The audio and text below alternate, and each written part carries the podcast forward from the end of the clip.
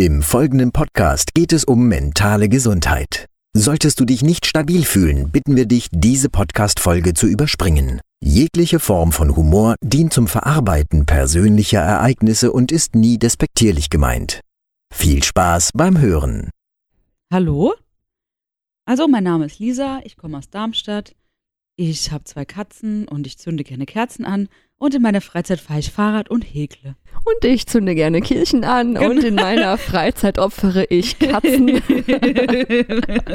genau. Und in meiner Freizeit opfere ich gerne Katzen. When I'm feeling down, I don't wanna get up.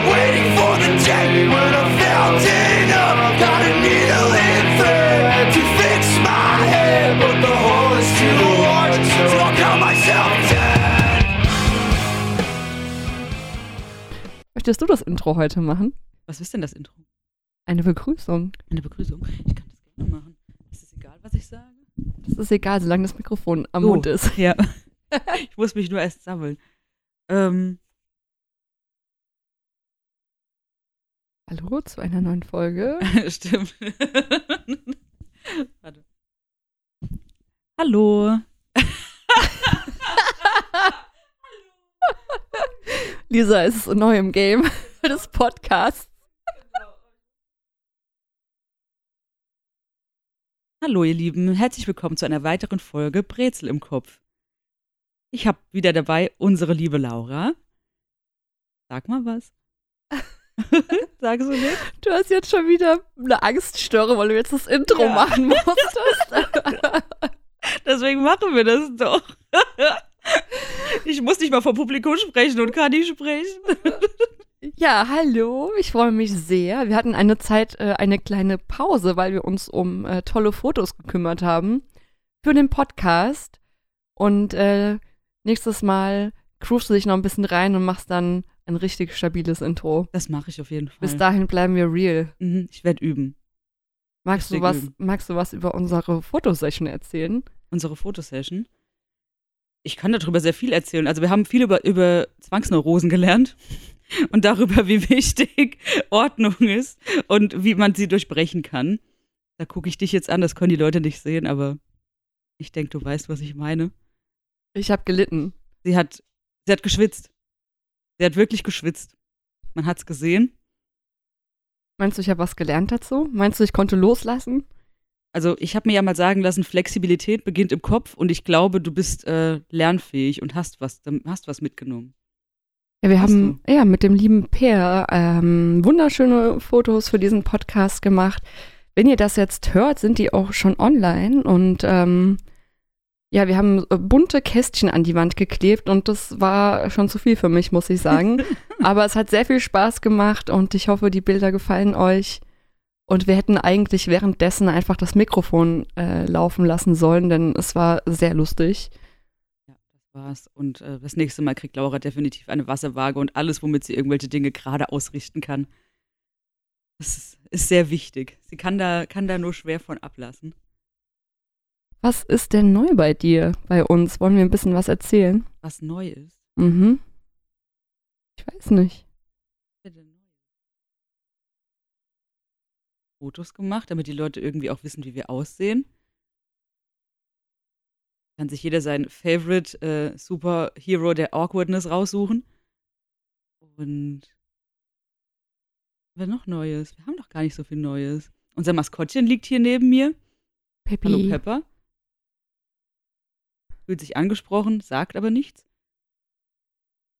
Aber sie liebt Laura. Merkt man mit jedem Mal, wenn sie, wenn, wenn sie, wenn sie sie sieht.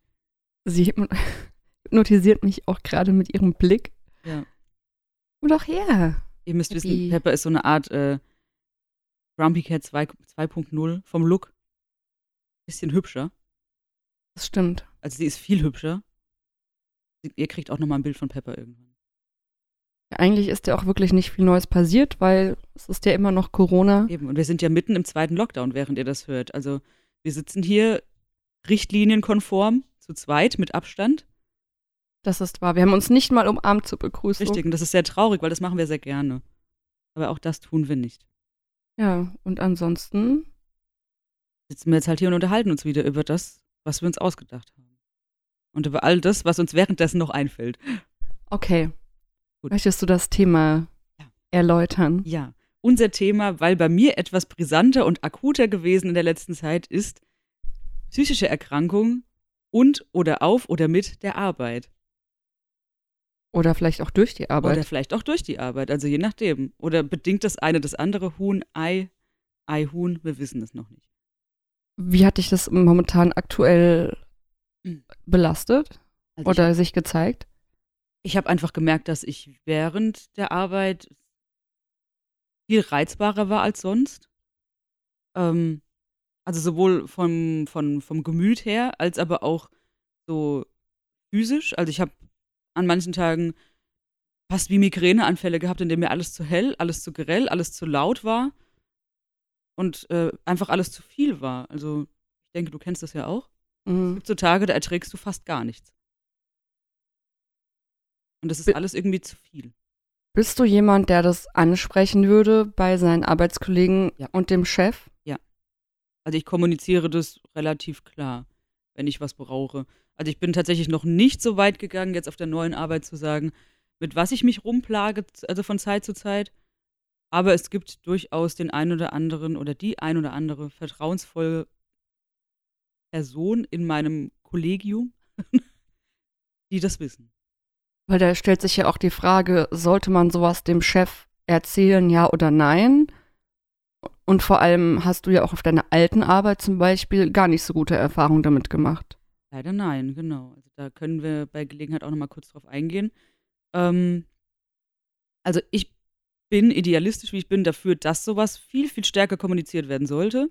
Weil ich finde, auch nur so kann jede Führungskraft, jeder, jeder Geschäftsführer, wie auch immer, viel, viel besser auf seine Mitarbeiter eingehen, kann sie viel besser unterstützen und sie ja im Umkehrschluss, und das ist ja nichts anderes als das, was alle Chefs wollen, sie viel besser für sich arbeiten lassen, wenn er einfach auf die Bedürfnisse seiner, seiner Mitarbeiter eingeht.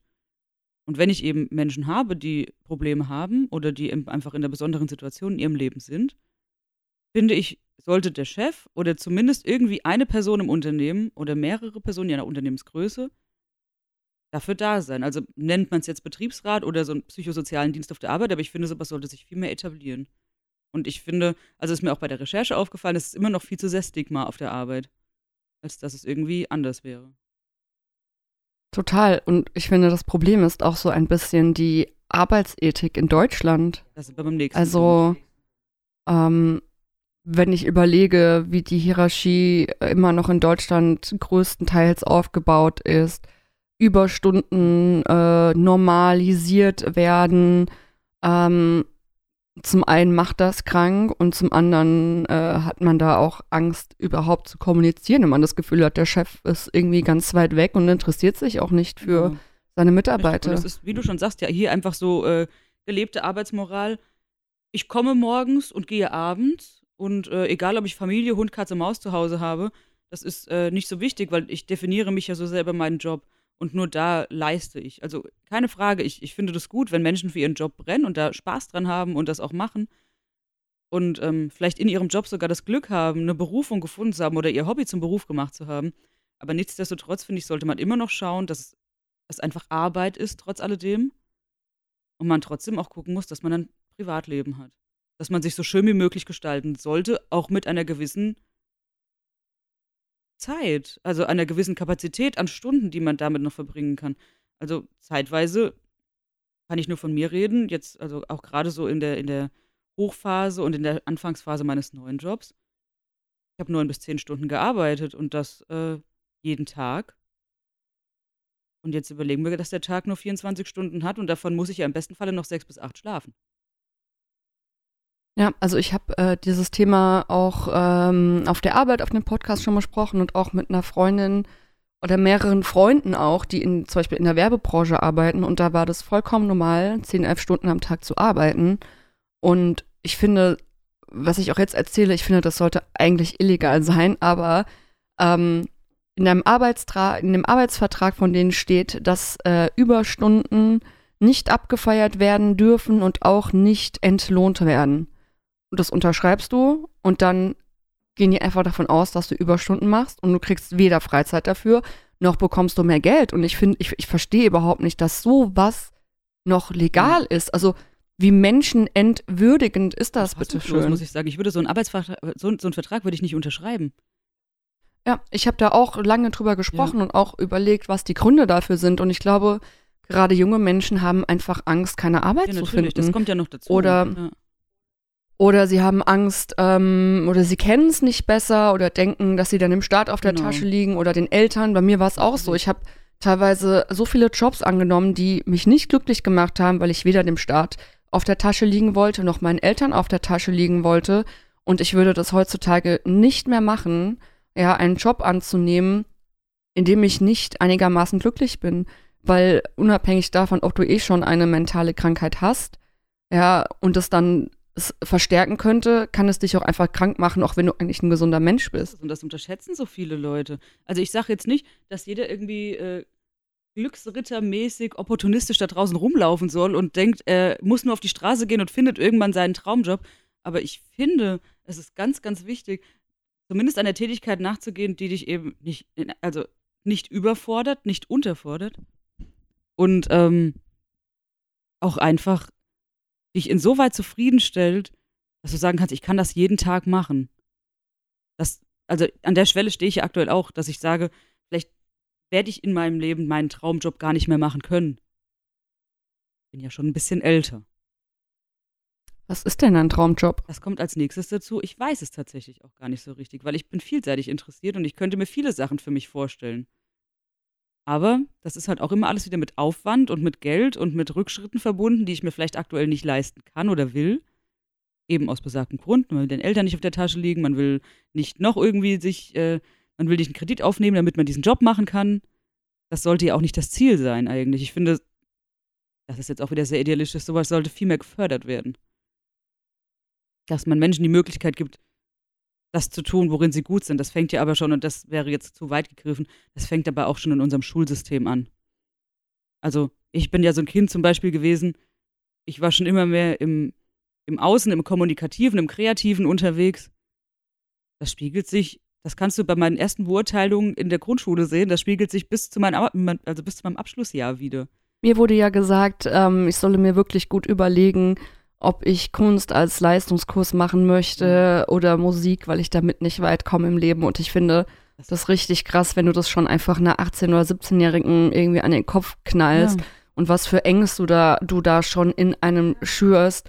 Ähm, ich bin froh, dass ich trotzdem Kunst genommen habe, aber trotzdem hätte ich zum Beispiel gerne viel mehr kreative ähm, Kurse gewählt, Ja. was aber schon aus dem System her gar nicht geht, weil du musst Mathe nehmen, du musst Deutsch Genau. nehmen, dann musst du äh, irgendwie, kannst du zwar was Künstlerisches nehmen, darfst dann aber dafür nicht noch was Künstlerisches nehmen. Ja. Also man schürt es ja schon so ein und gibt äh, den Menschen das Gefühl, weil sie äh, nicht in den wissenschaftlichen Dingen vielleicht so gut sind wie in den künstlerischen, dass Genau. sie äh, nicht denselben Stellenwert in der Gesellschaft haben. Ganz genau. Du hast genau das gesagt, was ich, was ich sagen will. Du musst die Kinder natürlich mit einem gewissen Grundgepäck an Wissen ausstatten. Aber du musst den Kindern vor allen Dingen auch erklären, was sie gut können. Und wenn das eben nun mal jemand ist, der immer Klassensprecher wird, weil er einfach gut ist, weil er Menschen zusammenbringen kann. Und der wird niemals Professor der Mathematik werden im schlimmsten Falle. Was ja aber auch, also was heißt im schlimmsten Falle? Der wird es vielleicht nicht werden. Der wird vielleicht Mathe nie verstehen. Aber ist doch scheißegal, weil der kann am Ende was machen, was der, der in Mathe gut ist, zum Beispiel nicht konnte. Oder also Leute vernetzen und, und Leute zusammenhalten. Gerade dieses ähm, Schulthema. hm, Es ist ja so, und ich habe auch vor kurzem mit jemandem drüber gesprochen, äh, der Psychiatrie äh, gelernt hat, studiert hat und das au- er übrigens auch in der JVA war und Mhm. an Schulen und Unis jetzt äh, Dozent ist. Ähm, der hat mir gesagt, dass man kein Lehrer werden kann, wenn eine psychische Vorerkrankung vorgelegen hat, auch wenn die schon zehn Jahre her ist. Warum das? Das heißt, äh, weil man dann vielleicht Angst hat, dass der, dass das irgendwann wieder passiert und man als Lehrer ausscheidet, dass man zu viele Krankentage hat. Ähm, also entweder ist es so, dass sehr viele Leute lügen bei der Einstellung Mhm. als Lehrer oder wirklich halt nur Lehrer genommen werden, die nie eine psychische Erkrankung hatten. Und wenn man sich überlegt, dass eins von zehn oder einer von zehn Menschen Mhm. ja, wissenschaftlich belegt an einer mentalen Krankheit oder psychischen Erkrankung leidet, hast du in einer Klasse von 30 Kindern schon mal drei Leute, Ja. dann mangelt es uns an ähm, Pädagogen an Schulen im Sinne von äh, Therapeuten. Ganz genau, ja. Ja, und dann hast du niemanden, der das, der weiß, wie man damit umgeht, der vielleicht selber da mal durchgegangen ist oder Ja. den, den Kindern irgendwie zur Hand gehen kann oder vielleicht auch mal die Kinder, bei denen es vielleicht auffällig ist, irgendwie sagt, ey, ich weiß, du hast vielleicht gar nicht so das Gefühl oder eine Idee, Mhm. was bei dir gerade los ist, aber lass uns mal sprechen und da einfach ein Auge drauf hat. Und das hat mich so schockiert. Das ist vor allen Dingen Wahnsinn, weil ich jetzt ja zum Beispiel auch in Vorbereitung auf diese Folge gelesen habe, dass ja gerade Berufe sehr gefährdet sind für äh, Erkrankungen, die ja eben viel im Außen zu tun haben, wie Lehrer, wie Pflegekräfte, Leute, die viel in der Kommunikation mit anderen Menschen sind, die neigen ja besonders dazu, gerade auch an, an, an Depressionen zu erkranken und ähnlichem. Im Umkehrschluss ist es doch kompletter Humbug, dass, dass die dann sagen, ja, wenn du mal als Lehrer eine Vorerkrankung hattest, psych- psychischer Natur, dann darfst du den Job nicht mehr machen. Was ein Bullshit. Anstatt zu gucken, dass diese Menschen ja eigentlich sehr gut geeignet sind dafür, weil sie eben ja viel empathischer sind für, für die Menschen, die, wie du es eben schon erklärt hast, die, die betroffen sind oder vielleicht viel früher schon Antennen dafür entwickeln. Nee, denen lasse ich das halt lieber. Die können dann Kassiererin werden und werden dann wieder krank, weil sie nicht das machen können, was sie eigentlich machen wollen.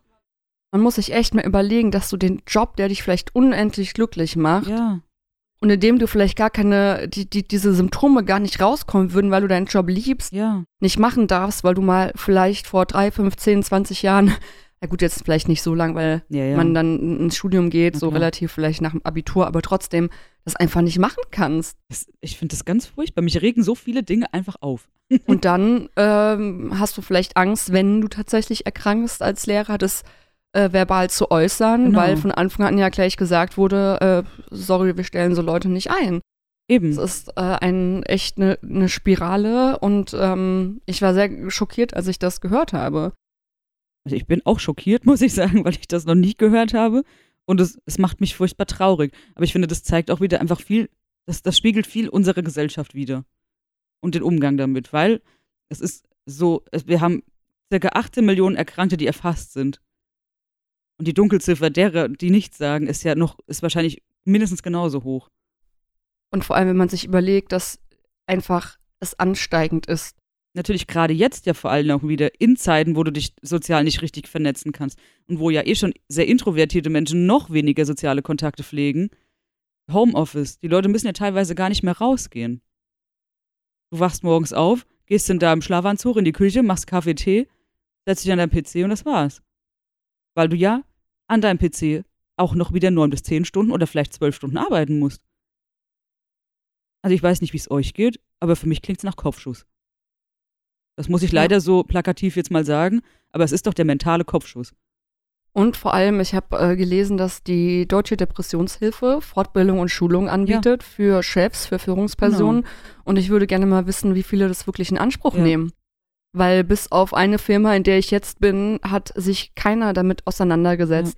Im Gegenteil, Leute wurden rausgemobbt, ja, oder wurden noch ein schlechtes Gewissen bei der Eingliederung gemacht, ja. Und wenn es das doch schon gibt, dann äh, nimmt das doch in Anspruch Genau. für mich ein, ein, eine wahre Führungsperson setzt sich damit auseinander ja, und achtet einfach auf die Mitarbeiter, weil ein glücklicher Mitarbeiter ist ein Mitarbeiter, der weniger krank wird. Eben. Ähm, und das ist für beide Seiten Richtig. gut. Und er leistet dann am Ende auch noch gute Arbeit. Sowas. Wie schrecklich. Ist ja eine Win-Win-Situation. Der Mitarbeiter ist glücklich und arbeitet besser. Wäre kaum auszuhalten. Aber weil du es gerade sagtest, also mir ist das ja auch passiert. Möchte, wie gesagt, muss ja nicht weiter darauf eingehen, was, also bei welcher, bei welchem Arbeitgeber das passiert ist, aber ja, ich wurde in diesen Personalgesprächen darauf aufmerksam gemacht, dass man merken würde, dass es mir nicht gut geht. Und deswegen wäre es ja wohl besser, dass ich gehe. Und vor allem bist du ja jemand, der sich mit seinen Problemen Ja. auseinandersetzt, in Therapie geht, Dinge ähm, klar äh, kommuniziert und vor allem auch nicht anderen die Scheiße reitet, weil die Arbeit liegen bleibt, sondern du bist jemand, der das organisiert und offen darüber spricht und nach Lösungen sucht und das ist einfach super erschreckend. Aber so ist das. Also ich. Ja. Enttäuschungen lauern überall. Ich finde, es sollte irgendwie ein, ein Gesetz geben, ähm, dass zumindest ein, eine Führungsperson alle paar Jahre mal so eine Schulung machen sollte oder dass Supervisionen Ja. auch viel mehr ähm, in, in Firmen ermöglicht Genau. werden, ähm, weil ich finde auch in dem Bereich, äh, es ist jetzt nicht mentale Erkrankung, aber auch äh, Menschen mit Ja. Handicap und so ähm, sollten viel mehr eingebunden werden. Und da tut sich ja mittlerweile mal ein bisschen was. Es Ja. gibt jetzt Gesetze, dass man sagt, okay, ähm, so, wenn ihr jemanden aufnimmt, Genau. der ein, ein Handicap habt und so weiter, warum gibt es das nicht auch für Menschen mit mentalen Ganz genau. Erkrankungen? Weil du kannst es vielleicht in dem Sinne nicht sehen, aber es ist halt einfach genauso eine Erkrankung und sollte Unterstützung Eben, es erfahren. ist da und äh, ich denke, wir sollten alle nicht die Augen davor verschließen, weil es uns erstens alle ereilen kann, nicht muss. Ich wünsche es niemandem. Aber wenn es dann soweit ist, wäre es doch einfach schön, wenn man, je- wenn man wüsste, man wäre aufgehoben irgendwie. Man müsste nicht um seinen Job bangen. Und ähm, was ich auch wichtig fände, und ähm, das ist wahrscheinlich ähnlich wie, wie, also ich stelle mir, wie gesagt, wie eine Art Betriebsrat vor, ab einer gewissen Firmengröße, fände ich es wichtig, dass es wirklich Leute gibt, die so eine Art, wie so einen Schulsozialdienst machen, aber eben einfach für Firmen.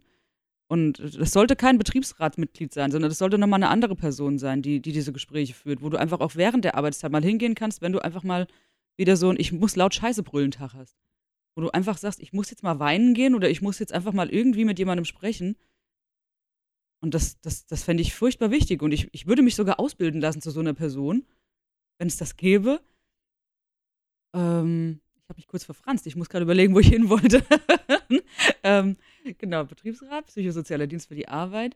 Ja, also ich, ich fände es wirklich wichtig, dass sowas angeboten würde. Und dass diese Person auch einer Schweigepflicht unterliegt und dass aber trotzdem diese Person auch weisungsbefugt sein darf, dich nach Hause zu schicken. Das fände ich super wichtig. Vor allem ist auch oft die Frage, also weiß man, das wird immer so niedergemacht, wenn man dann irgendwie auf der Arbeit ähm, Symptome Ja. zeigt. Ähm, ich persönlich sehe das mittlerweile als was Positives, denn es ist irgendwie dein Körper, der dir sagt, dass du gerade etwas machst, was dich nicht glücklich macht.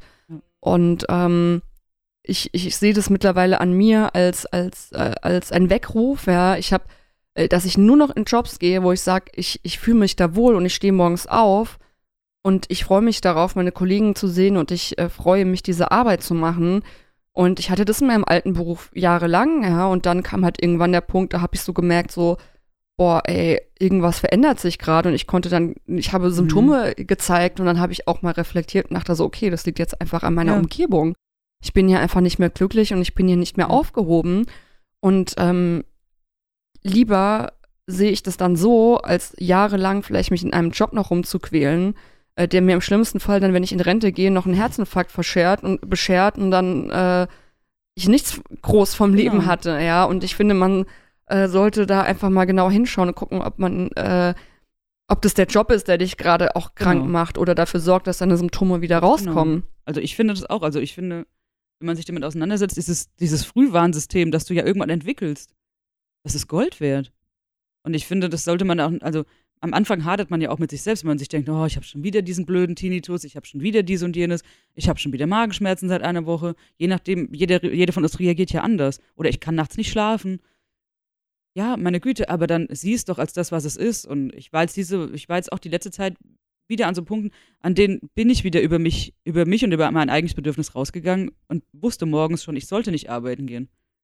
Ich hab's gemacht.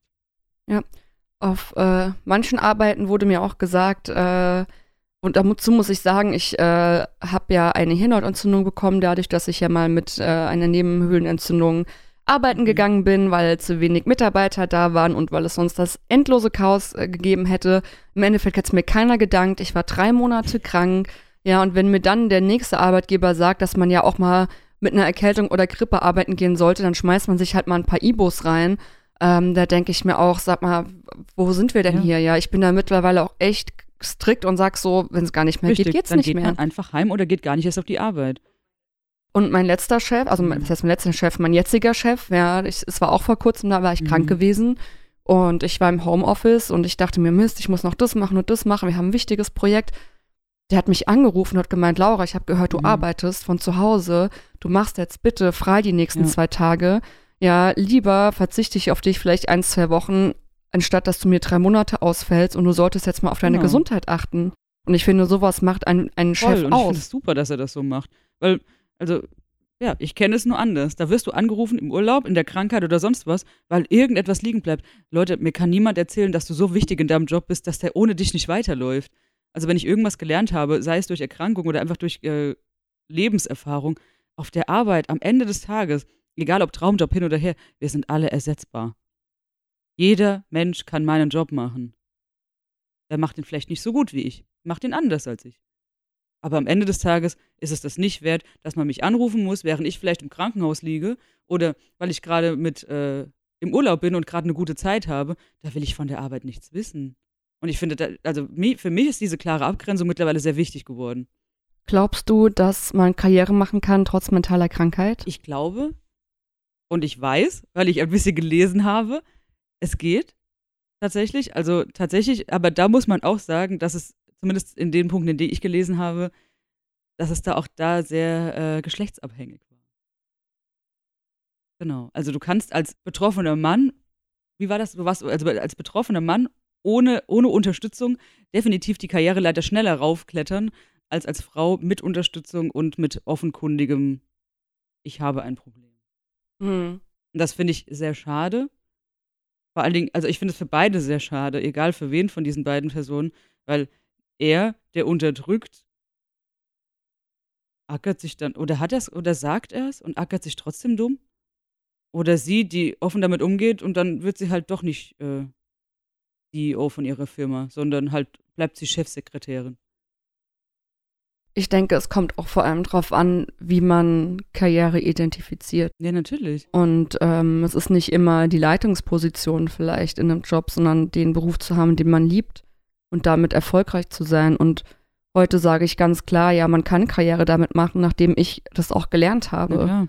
Ähm, ja, ich habe auch Jobs gemacht, die ich 40 Stunden, 45 Stunden Mhm. die Woche gemacht habe. Und das war immer meine absolut größte Angst. Ich weiß ganz genau, bei meinen zwei schlimmsten ähm, Mental Breakdowns, Mhm. ja, wo ich auch wirklich wochenlang krank war, war immer meine absolut größte Angst, ähm, dass ich nicht arbeiten gehen kann oder nie Mhm. wieder arbeiten gehen kann oder äh, ich nicht eingestellt werde oder es so schlimm wird, dass ich irgendwie nur 20 Stunden arbeiten gehen kann und dann nicht genug Geld habe oder sonst Ja. irgendwas. Und ähm, es gibt so einen Spruch, der heißt immer so, der heißt so schön Fear, False Evidence Appearing Real. Ja. Und ich kann auf jeden Fall sagen, dass es immer irgendwelche Lösungen gibt Ja. und immer einen Weg, wenn man lernt, an sich zu glauben. Und ich habe herausgefunden, ich kann, wenn ich möchte, meine 40 Stunden die Woche arbeiten, Genau. vielleicht auch mal mehr mit Überstunden. Ja. Äh, aber will ich das? Ähm, ich habe es gepackt. Ich äh, habe damit mein Leben auch noch hinbekommen, aber ich habe schon gemerkt, dass ich schon manchmal es Wochen gab, wo ich an meine Grenzen gestoßen Mhm. bin. Und ich denke aber auch grundsätzlich muss man sich mal überlegen, ob das wirklich die Arbeitsweise ist, die man die nächsten Jahre hier in Deutschland so weiterführen will. Mhm. Ja, muss das sein? Ja, es gibt Länder, die schon länger darüber nachdenken, äh, eine 32-Stunden-Woche einzuführen oder eine 35-Stunden-Woche oder halt sechs Stunden äh, am Tag, ja. Und Ja. jetzt, ähm, natürlich haben viele Menschen Angst davor und es ist ja auch so in Deutschland, nicht viele, äh, es gibt nicht viele Berufsgruppen, wo du entscheiden kannst, dass du nur 25 oder 30 Stunden arbeitest. Leider, ja. Es gibt so viele Berufsgruppen, da heißt es einfach, ja, 40 Stunden oder gar nicht. Genau. Und das ist so schade. Ja, da musst du halt auch, und da verstehe ich auch, dass so viele, Leute Angst haben. und ähm, ich bin so dankbar, dass ich jetzt in einem Beruf bin, ähm, in dem ich meine 25 Stunden arbeite, absolut fair bezahlt werde, Mhm. Ähm, meine Überstunden entlohnt werden oder mit Freizeit Mhm. ähm, mir ausgegolten werden. Also ich muss sagen, es sind nicht immer 25 Stunden die Woche. Wenn ich Projektwochen habe, ist das auch mal Vollzeit.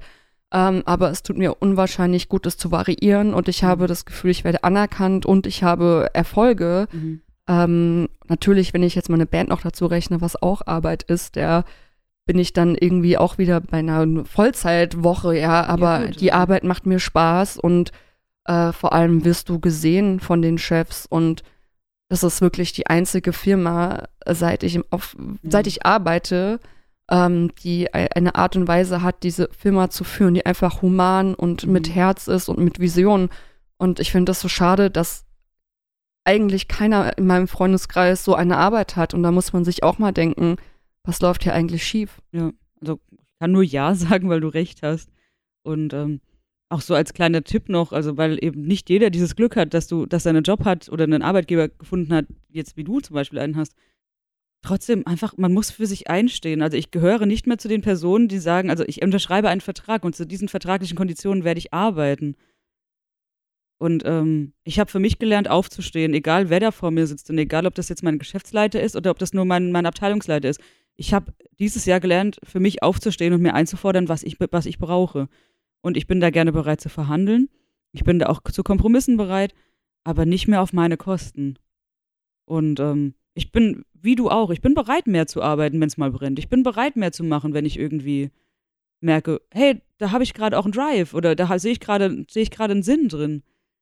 Aber ich muss es nicht dauerhaft machen. Ich möchte auch einfach mal mal leben neben der Arbeit. Und ich glaube, es ist einfach so wichtig, was, also hört in euch rein, was eure Berufung ist, weil Ja. ein Freund von mir hat auch in der Werbeagentur gearbeitet und hat da tonnenweise Überstunden gemacht und hat keine Anerkennung bekommen und hat einen Burnout gekriegt, ja. ja. Und war krankgeschrieben und dann hat er sich selbstständig gemacht und hat, also einfach die Tatsache, dass er sich seinen eigenen Tag selber strukturieren Ja. kann und selber sein eigener Chef ist und er arbeitet immer noch sau viel, wenn nicht sogar noch mehr als vorher Ja, aber die Art und Weise, wie er jetzt arbeitet, macht ihn glücklicher genau. und gesünder. Ähm, und ich finde schon, dass auch Menschen mit einer mentalen Krankheit absolut belastbar sind. ja, Ich habe immer 110, 120 Prozent gegeben auf der Arbeit. Genau, ja. Ähm, ich habe sehr, sehr viel gegeben. Ich war, bin äh, ein sehr strukturierter Mensch, der teilweise auch zu viel macht. Mhm. Und das ist auch eine Sache, die ich lernen muss, dass ich auch weniger machen kann und das Mhm. auch in Ordnung ist. Ähm, aber ich bin belastbar. Ja, ich bin nur bis dahingehend belastbar, dass ich aber auch die Anerkennung bekomme ähm, oder auch mich verstanden fühle. Und sobald ich merke, irgendwas läuft hier schief auf der Arbeit oder man wird nicht human äh, behandelt, Ja. dann fängt es halt bei mir an, ja, Genau, dass, dass ich mich nicht mehr wohlfühle und dass ich nicht mehr belastbar bin. Genau. Ähm, und ich denke, da sollten viele Firmen einfach mal ihre Strukturen überdenken. Und das ist auch einfach so ein Stigma, ja, dass Menschen mit mentaler Krankheit äh, nicht belastbar sind. Natürlich, ähm, selbst wenn, ja, ist es doch auch nicht schlimm. Also dann, dann sollte man aber Menschen die Chance geben, ihre Stunden runterzufahren genau. ähm, und die Unterstützung geben, die sie brauchen. Ja. Denn die sind genauso viel wert wie jeder andere auch und genauso wichtig im und auf dem Arbeitsmarkt. Genau. Und wie gesagt, also weil es ja auch immer heißt, Menschen äh, mit diversen Erkrankungen wären nicht belastbar.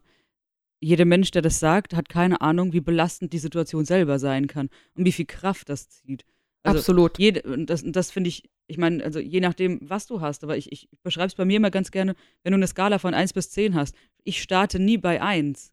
Ich starte immer schon irgendwo zwischen 5 und 6. Natürlich bin ich dann schneller an meiner Belastungsgrenze, in Anführungsstrichen, gehe aber so häufig darüber hinaus, dass ich auf 15 arbeite, obwohl da für mich eigentlich gar kein Platz mehr ist.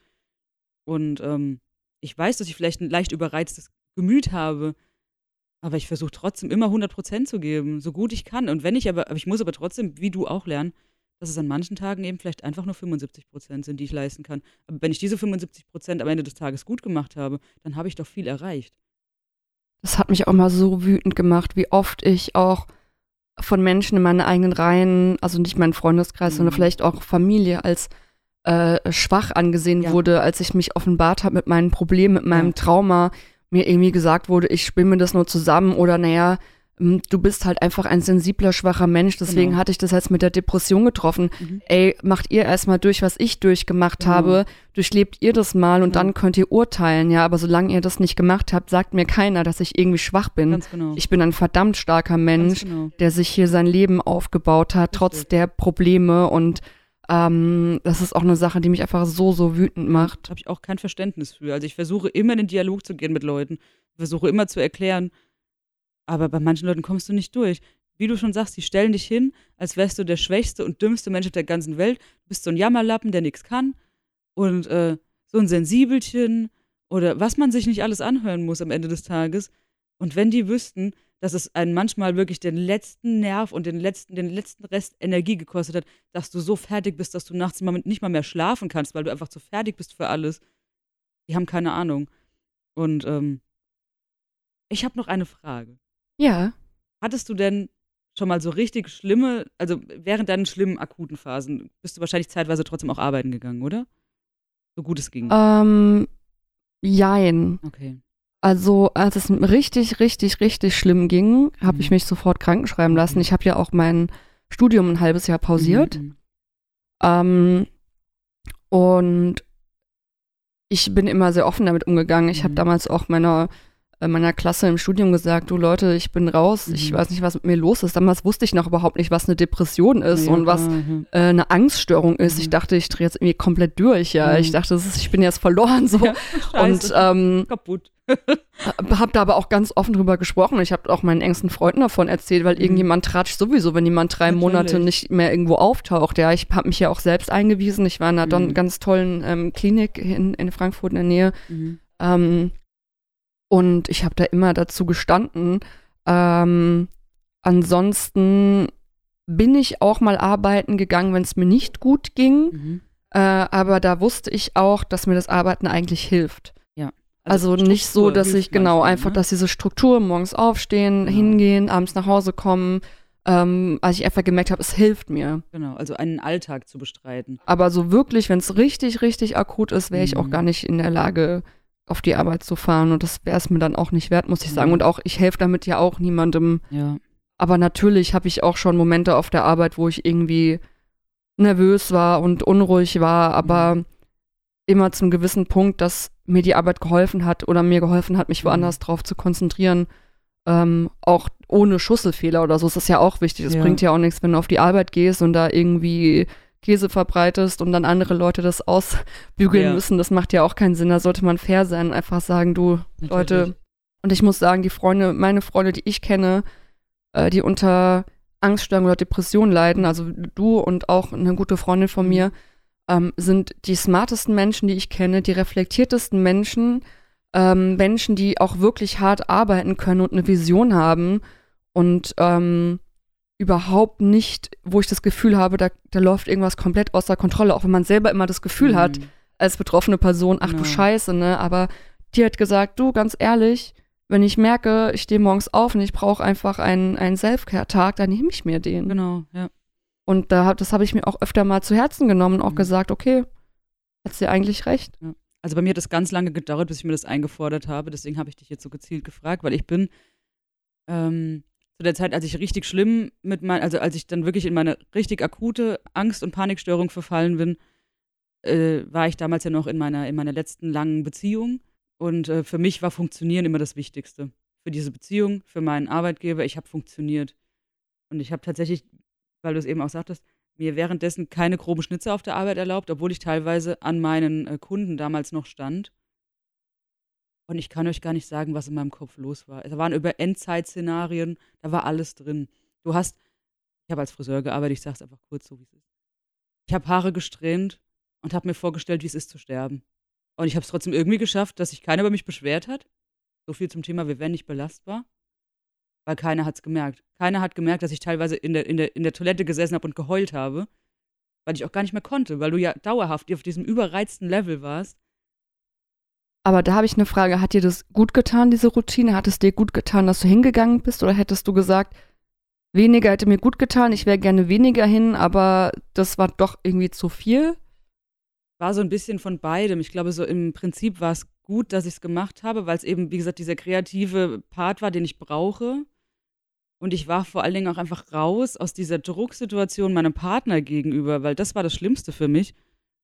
Diese Versagensangst ihm gegenüber, die war für mich noch schlimmer als die Versagensangst mein, also ich, das kommt, das ist mein nächstes, mein nächstes, äh, da reden wir auch noch drüber irgendwann.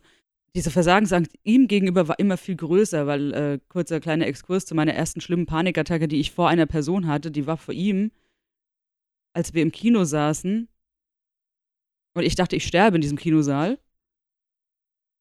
Und ähm, ich ähm, habe dann, nachdem ich mich auf der Couch wieder gefangen hatte, nachdem wir aus diesem Kinosaal raus sind, äh, gerade zu Beginn des Films, logischerweise, wir hatten gerade bezahlt, wir haben zehn Minuten von dem Film gesehen, ich musste raus. Ähm, wir sind mit dem Zug nach Hause, nee, mit dem Taxi nach Hause gefahren. Und nachdem ich mich dann ein bisschen eingekriegt hatte, war mein allererster Gedanke nicht, oh Scheiße, was war denn mit mir los, sondern, oh Scheiße, der Mann hat 20 Euro für Kinotickets ausgegeben.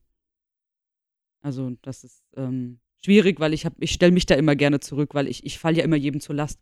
Mit meiner Angststörung bin ich ja auch jedem eine ganze Zeit lang erstmal zur Last gefallen. Und deswegen war der Job selber, um die Brücke wieder zurückzuholen, also zurückzuschlagen, war insofern gut, weil dort hat mich keiner so unter Druck gesetzt. Ich habe mich von ihm unter Druck gesetzt gefühlt, weil er nicht verstanden hat. Und ich will auch nicht, ich kann nicht, ich kann nicht erwarten, dass jemand versteht, wenn er das noch nicht hatte. Aber er war in seiner, in seiner Befangenheit und in seiner Sorge um mich so erdrückend, dass ich da raus musste. Ja. Aber hast du das Gefühl, du warst eine Belastung für andere oder hast du dir das selber eingeredet? ich, hab, hatte ich das Gefühl definitiv. Aber weil es liegt ja auch an jedem selber zu sagen, Ja. ähm, ich helfe dir gerne Ja. bis zum gewissen Punkt, aber ich kann dir nur bis zu einem gewissen Punkt helfen. Mhm.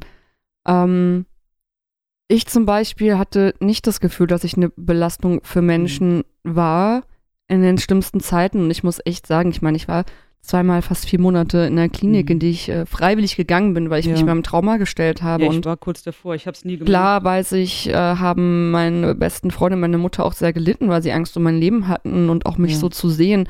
Aber trotzdem stelle ich auch immer jedem frei zu sagen, bis hierhin und nicht weiter. Mhm. Und vor allem habe ich ähm, auch nie jemandem, jemanden verantwortlich gemacht für, für meine, für mein Glücklichsein, außer mich selber. Mhm. Und ich finde, es ist dann immer an dem anderen gegenüber zu sagen, okay, stopp, anstatt sich selber einzureden, dass man jetzt irgendwie eine Belastung ist. Ja, klar. Nee, da hast du schon recht. Also ich war auch kurz davor, mich einweisen zu lassen in dieser akuten Phase und habe es dann am Ende aber nicht gemacht, weil ich einfach da irgendwie dadurch das Ende unserer Beziehung gesehen habe. also ich bin nicht gegangen, also und ja, es kam dann halt, wie gesagt, irgendwann zu dem letzten akuten Erlebnis, wo dann einfach gar nichts mehr ging und wo wir dann halt einfach so einen Notfalltermin beim Psychiater gekriegt haben. Und die mich dann erstmal medikamentös runtergeholt hat, weil anders ging es zu dem Zeitpunkt einfach nicht mehr. Und da bin ich auch unfassbar dankbar für, dass ich einfach weiß, dass es diese, dass es diese Möglichkeit gibt, dass wenn ich jemals wieder in so eine Situation komme, dass ich weiß, was ich brauche oder was ich, was ich zur Not tun kann, dass ich zumindest erstmal wieder neurologisch so weit beruhigt bin, dass ich schlafen kann, dass ich atmen kann und dass mein Leben irgendwie funktioniert, ohne dass ich ständig wieder Angst haben muss.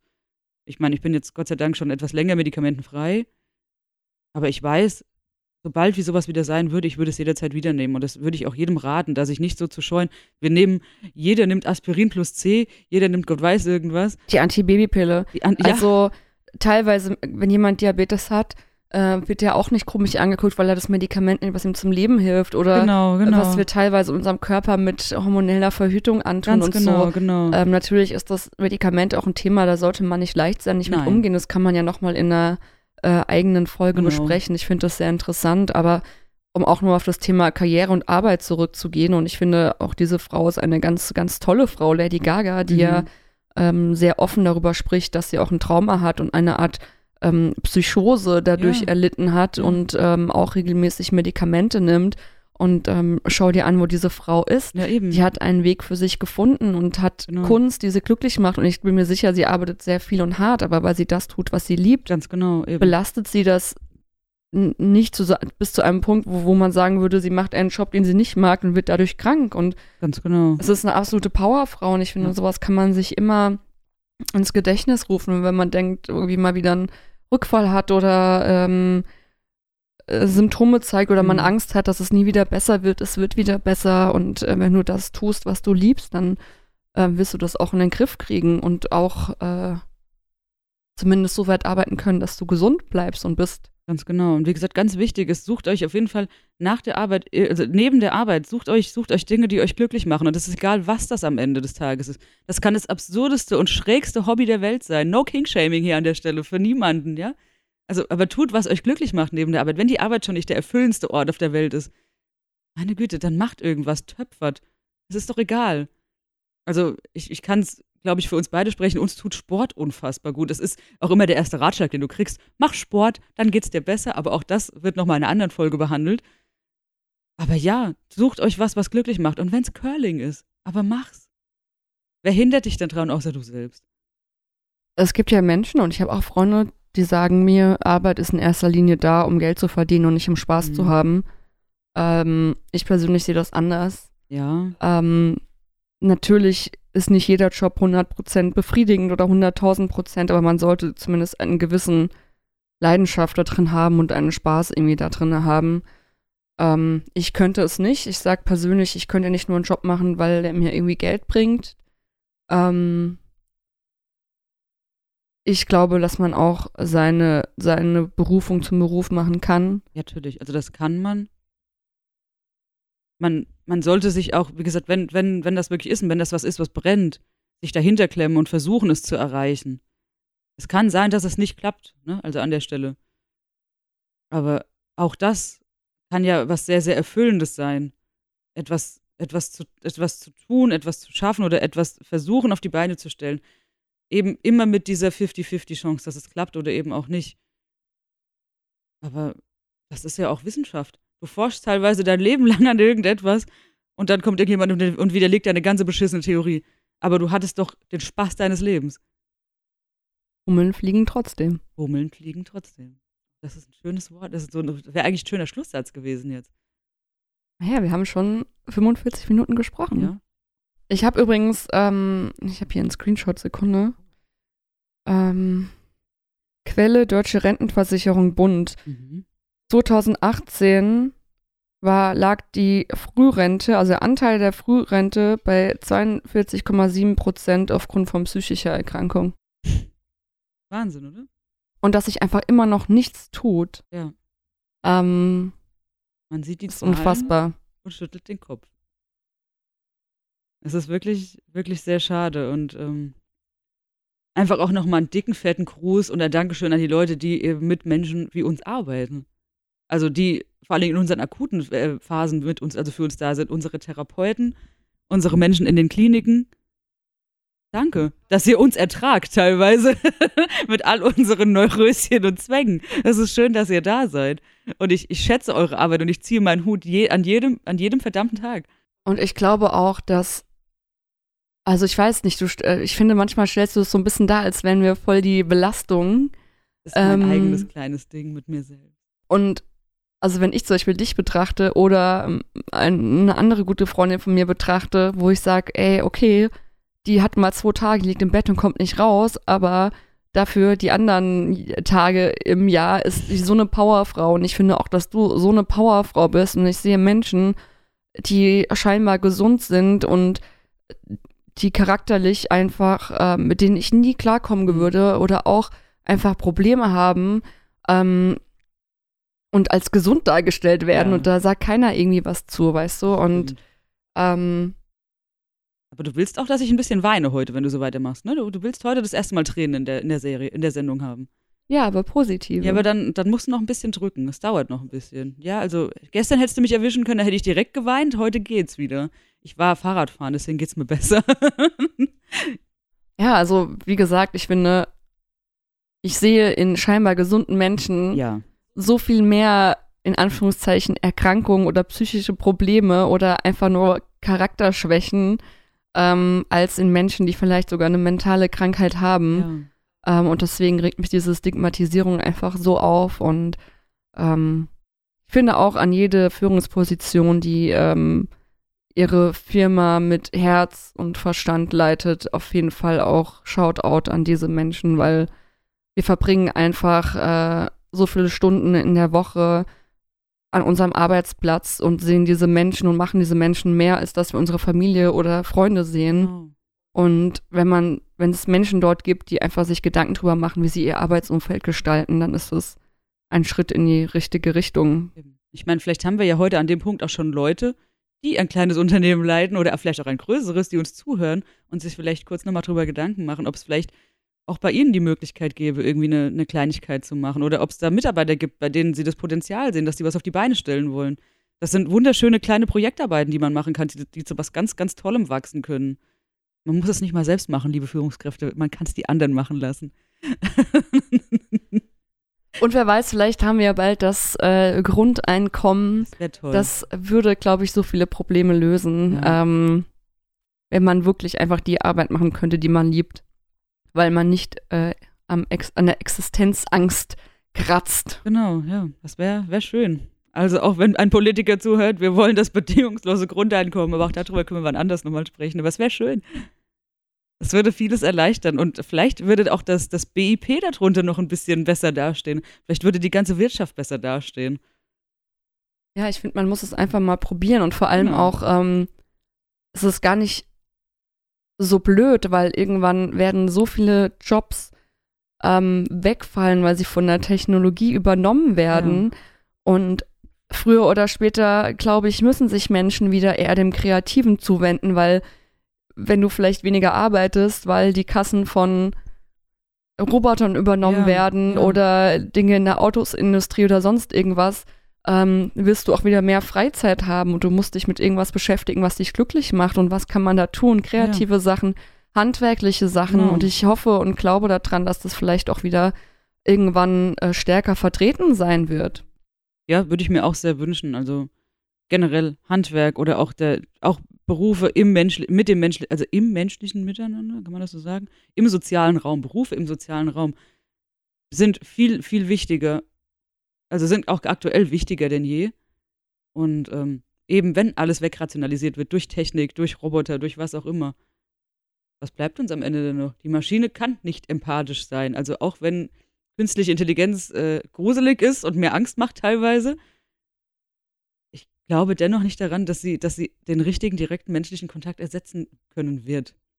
Ja, auch Alexa ist nicht eure beste Freundin. Das stimmt. Meinst Wollen wir das so stehen? Denk schon, lassen? aber du musst dein schönes Abschlusswort nochmal sagen, sonst kann ich nicht aufhören. Hummeln fliegen trotzdem. Ja. Merkt euch das. Ich, an, jedem, an jedem Tag, an dem ihr denkt, es geht gar nichts, dann merkt euch Lauras liebliche Stimme. Sag's nochmal. Hummeln fliegen trotzdem.